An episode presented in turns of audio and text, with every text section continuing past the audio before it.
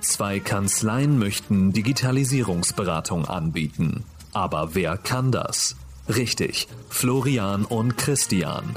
Die beiden jungen Talente lernen in den nächsten Wochen von A bis Z, wie sie echte Mandanten bei der Digitalisierung beraten. Du begleitest sie live. Jede Woche im Digiberater Diary.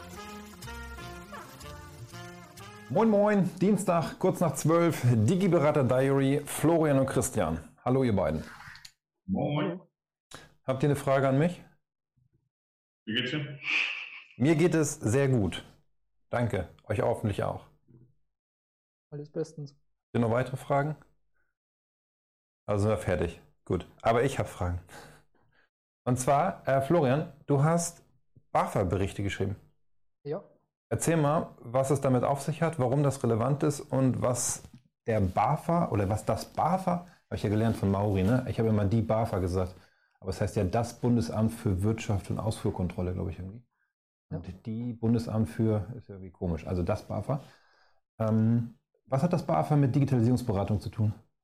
Es ist ja so, dass vom Bundesamt äh, für Ausfuhrkontrolle gibt es ja jetzt bis zum, ich glaube, 31.12.2022 eine Förderung für allgemeine Unternehmensberatungen, ja. was sich halt dann wiederum dafür anbietet, wenn man die Mandanten sozusagen konstruktiv berät, dass im Rahmen dieser konstruktiven äh, Beratung sozusagen erstmal die Ist-Prozesse aufgenommen werden können, mhm.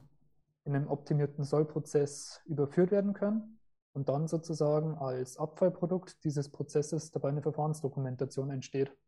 Ja. Ja, dazu habe ich gestern ähm, nochmal mit der Frau Rüßmann, nee, Rüthmann, Rüßmann telefoniert. Ähm, du hast das Webinar von ihr gesehen, oder? Ja.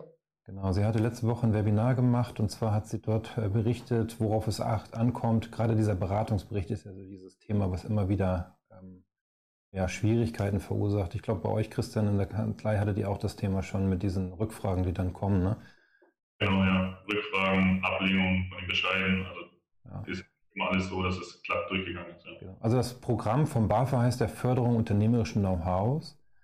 Und wenn durch diese Beratungsleistung im Ergebnis nebenbei eine Verfahrensdokumentation entsteht, ist das absolut statthaft und legitim, aber ist nicht halt das Ziel der Beratung. Also das Ziel der Beratung ist halt festzustellen beim Mandanten, wo hakt es heute und dann Handlungsempfehlungen zu geben, um das zu optimieren für die Zukunft. So, und was ich ganz wichtig fand, und das möchte ich auch nochmal so feedbacken, ähm, die, diesen Leitstellen, die die Beratungsberichte lesen und prüfen und dann Rückfragen stellen, geht es nicht darum, etwas abzulehnen, weil um den Zuschuss nicht zahlen zu wollen, sondern es geht ihnen wirklich darum, dass die Qualität der Beratung hoch ist. Und ähm, etwas abzulehnen passiert tatsächlich in den seltensten Fällen. Und wenn, dann gibt es auch gute Gründe dafür. Ähm, jetzt hattest du ja zwei Berichte geschrieben, Florian. Ähm, hast dir das Webinar angeguckt.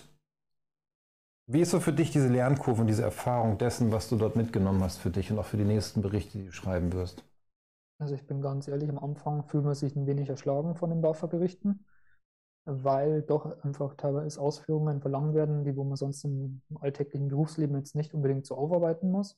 Hm. Und was ich auch negativ fand oder was mich auch da, sag ich mal, zeittechnisch ein bisschen gehindert hat, weil man sehr, sehr wenig Informationen gefühlt findet, was genau die Anforderungen sind. Dementsprechend war es halt bei mir jetzt so, dass ich da erstmal im Blindflug sozusagen drauf losgestürmt bin, habe eine erste Ausfertigung gemacht, wo zwar dann schon einiges enthalten hat, aber einfach ganz viele Anforderungen nicht und das dann letztendlich sogar ähm, zweites und drittes Mal überarbeitet habe, weil jeweils dann entweder von dir, von so Musterberichten oder jetzt halt auch mit dem Webinar zusätzliche Informationen bekommen habe, welche dann letztendlich den ersten Bericht sozusagen immer weiter ausgefeilt haben. Ja. ja. Was denkst du, wenn du jetzt den dritten Bericht schreiben wirst, ist dann die Lernkurve so steil, dass du sagst, funktioniert? Ich, ich hoffe es, sagen wir so, weil noch ist nichts bewilligt, aber ich gehe jetzt davon aus, also ich habe jetzt ja doch sehr viel Zeit äh, auch rein investiert, ja. mich gut damit beschäftigt, dass zumindest diese anfänglichen Fragen, was ist der äh, Beratungsgrund, was ist das Inst Instrumentarium, das ich dabei verwende und und und, da ist halt jetzt dieses Verständnis für einfach schon da ja. was definitiv dann bei den nächsten Berichten den Prozess wesentlich beschleunigen wird. Ja, absolut. Also für mich ist es halt auch immer wieder spannend, solche Berichte zu lesen. Wir haben bei uns in Optitext diese Qualitätskontrolle mit drin, die du auch genutzt hast, um die Berichte zur Verfügung zu stellen, damit wir euch feedbacken können. Und ähm, auch Wolfgang aus unserem Team ist gerade dabei, sich das Know-how weiter anzueignen, damit das nicht nur über zwei, drei Köpfe gehen muss, sondern auch auf weitere Schultern verteilt wird. Weil es ist halt doch ein interessantes Werkzeug, um den Mandanten zu unterstützen, auch wenn es dann nachher um die Finanzierung von dieser Beratung geht. Ne? Vielleicht noch ein Hinweis an der Stelle schon mal. Du hast ja, habe ich gesehen, in diesen beiden Beratungsberichten immer so um die 20 Stunden ähm, dokumentiert, dass ja. diese Beratung 20 Stunden gedauert hat. Ähm, die Zeit, die du verwendest, um den Beratungsbericht zu schreiben, kommt da mit rein und kann oben okay. mit drauf gerechnet werden. Maximal 40 Stunden ist ja die Grenze. Aber von daher denk bitte nicht, dass du nur die aktive Zeit mit dem Mandanten ähm, dort reinschreiben kannst, sondern auch das, was du hinter den Kulissen am Ende für den Mandanten tust. Weil der Beratungsbericht schreiben ist ja für den Mandanten. Ne? Er soll den ja empfangen, in die Schublade legen und dann meinetwegen nach irgendwie einem halben Jahr wieder rausholen und genau wissen, was er jetzt tun soll, um diesen Mangel, diese, diesen Kritikpunkt oder diesen Optimierungspunkt umzusetzen und zu verbessern. Ja, das war ja auch das, was wo wir dann zusammen die Berichte von mir durchgegangen sind, was ja die größte Baustelle noch war, sage ich mal, ja. eben diese Handlungsempfehlungen so zu ähm, formulieren, dass der Mandant wirklich so eine Step-by-Step-Anleitung hat. Ich habe dieses und dieses Problem. Warum ist das überhaupt ja. ein Problem? Welche negativen äh, Effekte habe ich dadurch? Wie kann ich diese negativen Effekte beseitigen? Ja. Ähm, was bietet sich für die Beseitigung an? Und wie implementiere ich das letzten Endes? Dass genau. das halt wirklich so Step by Step eine Handlungsempfehlung ist und nicht nur so, das Problem hast du, mach das, fertig, ja. sondern wirklich ins Detail. Ja, und da vielleicht auch noch ein wichtiger Hinweis für all diejenigen, die uns zuschauen. Ne? Das kommt immer darauf an, was kann der Mandant und weiß der, wovon ich spreche. Nehmen wir mal ein Beispiel, das hatte ja, hatten wir ja auch in dem Webinar, wenn ich einen Mandanten habe, der richtig gut technisch drauf ist und ich sage dem, tu dies und tu jenes und tu das auf technischer Ebene, und ich schreibe dann den Satz dazu, mein Mandant hat die und die Informationen und das und das Know-how und kann das und das tun, dann wird für denjenigen, der den Beratungsbericht liest, auch deutlich, der versteht, was in der Handlungsempfehlung drin steht. Ne? Wir hatten ja beide auch so einen Fall, wo wir gestern gesprochen haben, versteht dein Mandant, wenn es darum geht, ein Controlling einzuführen? Versteht er das? Weiß er, was du meinst? Und das ist ja allerdings so dieses in den Mandanten hineinversetzen und überlegen, kann der damit was anfangen mit seinem Know-how, mit seinem Wissen, wenn ich ihm das so schreibe, oder muss ich es auf einer anderen Ebene kommunizieren?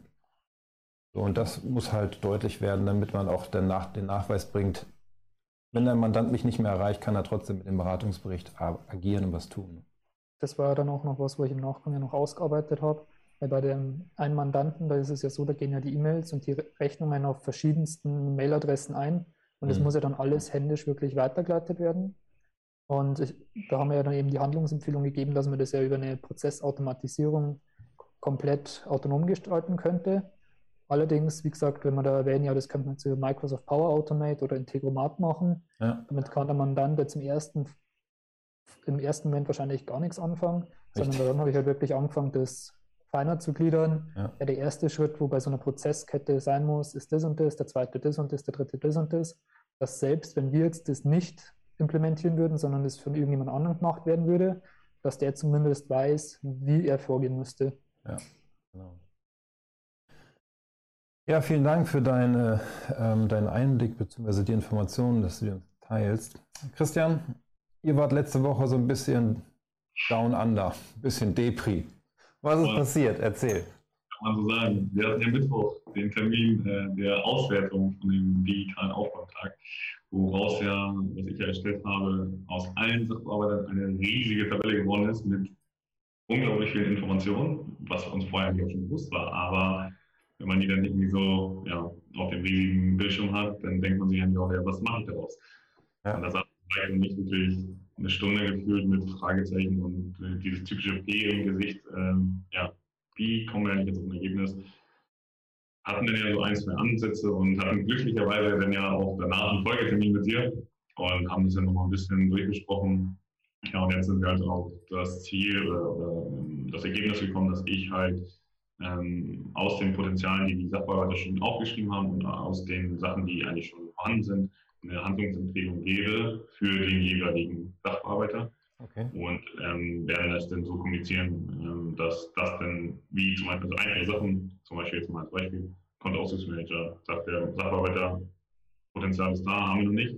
Da ist die Frage, warum nicht? Also warum nicht eigeninitiativemäßig, warum ist das nicht beantragt, sondern jetzt setze ich sozusagen den Stempel drauf und sage, hey, das wird jetzt gemacht, los geht's. So, das sind jetzt so die Sachen, die ähm, wir machen, beziehungsweise dass wir ja, jeden Sachbearbeiter eigentlich anschreiben, von wegen, hey, das und das wird jetzt gemacht. Genau, das haben wir gemacht. Deswegen war der Mittwoch, so wie du sagst, down under erst, aber dann am Ende, sag ich mal, ging es nochmal ein bisschen aufwärts. Ja, ich hoffe, dass das nicht nur an unserem Termin lag, wo wir so viel gelacht haben, sondern auch an den, an den Impulsen, die wir gemeinsam erarbeitet haben. Ähm, wir haben letzte Woche Dienstag über Tools gesprochen. Wie organisierst du das jetzt mit deinem Team bei euch in der Kanzlei? Wenn ihr zum Beispiel solche Sachen macht, ähm, Kollegin, Kollege soll bitte mit dem Mandanten den Kontoauszugsmanager einführen. Ähm, macht ihr das weiter bei euch auf Excel-Basis oder nutzt ihr ein Kanban-Board, ein Projektmanagement-Tool? Was ist da eure Idee?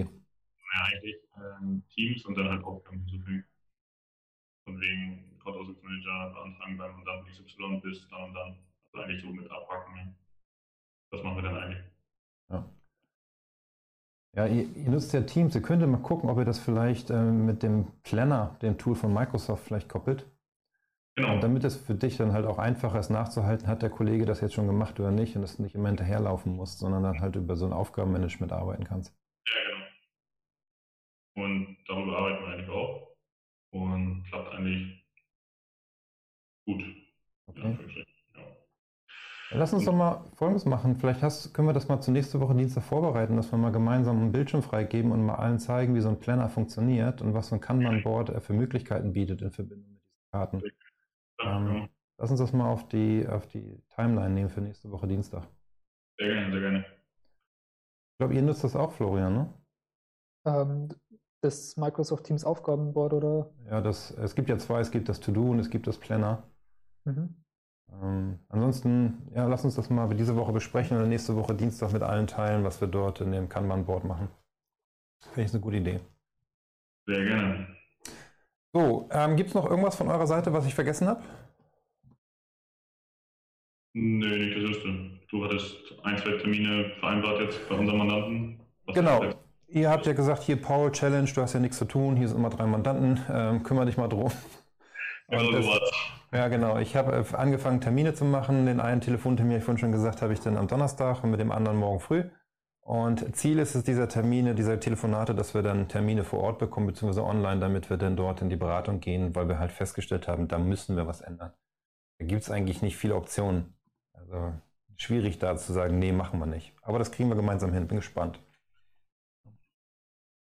Okay, Doc, dann sage ich vielen Dank für eure Zeit, fürs Teilen der Informationen. Liebe Grüße zu euch in die Kanzleien ans Team. Und alle, die zugeschaut oder zugehört haben, ähm, euch auch eine tolle und erfolgreiche Woche. Wenn ihr Fragen habt, dann kommentiert das gerne, schreibt uns direkt an den Florian, den Christian. Die sind auch mittlerweile im Austausch hinter den Kulissen mit anderen, die in der Digitalisierungsberaterausbildung sind. Und wenn dich das Thema Ausbildung zum Digitalisierungsberater interessiert, dann melde dich. Wir haben mittlerweile Fördertöpfe aufgetan, die in verschiedenen Bundesländern existent sind, die diese Ausbildung ähm, bezuschussen und fördern. Ähm, total spannend, was sich da gerade bewegt ähm, in den einzelnen Bundesländern. Wir werden dazu auch einen Blogartikel in den nächsten Tagen veröffentlichen, damit ihr das dann nachlesen könnt, was für euer Bundesland vielleicht passend ist. Also in dem Sinne, schöne Woche, bleibt gesund, ihr beiden macht's gut, bis dann, ciao.